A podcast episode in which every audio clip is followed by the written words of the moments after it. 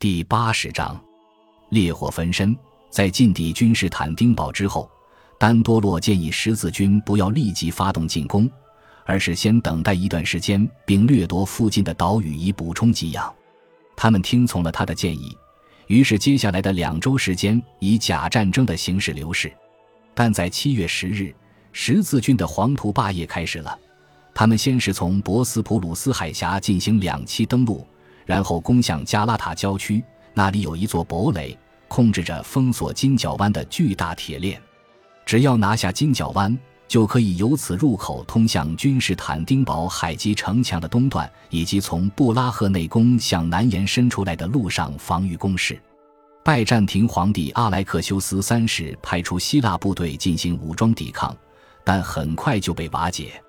在海面上，威尼斯战舰横扫一支由三列桨座战船组成的希腊舰队。与此同时，大队上岸的步兵和骑兵发起强攻，杀入加拉塔区，放下铁链，使整支舰队得以进入金角湾。年轻的皇位挑战者小阿莱克修斯被请到战阵前方，大张声势。好奇的市民们从君士坦丁堡的城墙上向下观望。对于他的到来，绝大多数人的反应是不屑一顾。在接下来的一周里，十字军陆续下船、安营扎寨，并制造工程器械。然后，在七月十七日，他们开始了一场骇人的战斗，双方死伤者之声不绝于耳。法兰西人使用工程锤猛烈撞击巍峨的布拉赫内宫周围的城墙，与希腊本土士兵、比萨雇佣兵以及手持战斧的瓦兰吉卫队成员短兵相接。威尼斯人则从水路向城市发起进攻。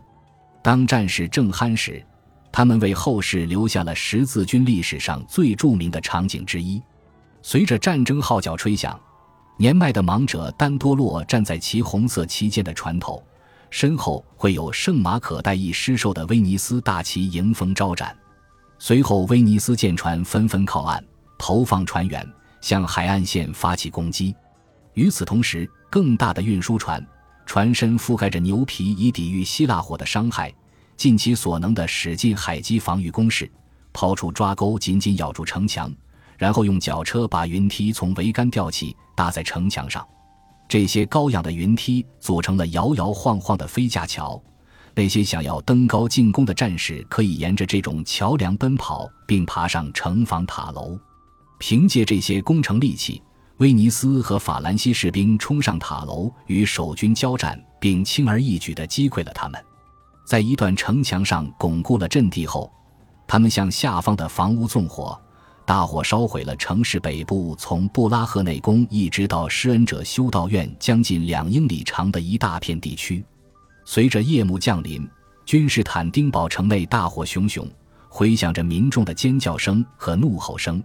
他们对阿莱克修斯三世未能保护他们感到无比愤慨。然而，此时的阿莱克修斯三世决定他已经受够了。当夜色已深，他搜罗了一千磅的黄金以及他的仆人们能带上的所有财宝，然后逃之夭夭。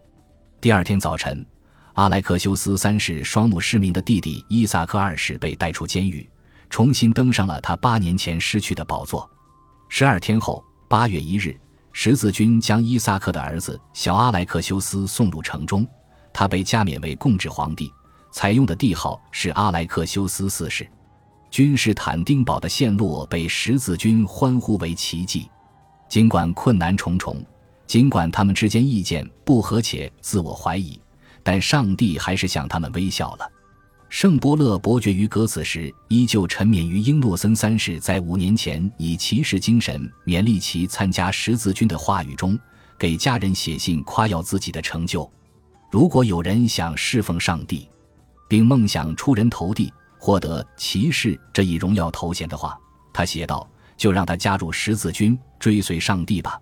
让他参加上帝的比武大赛，他将获得上帝本人的邀请。”但于格的高昂情绪很快就会消失。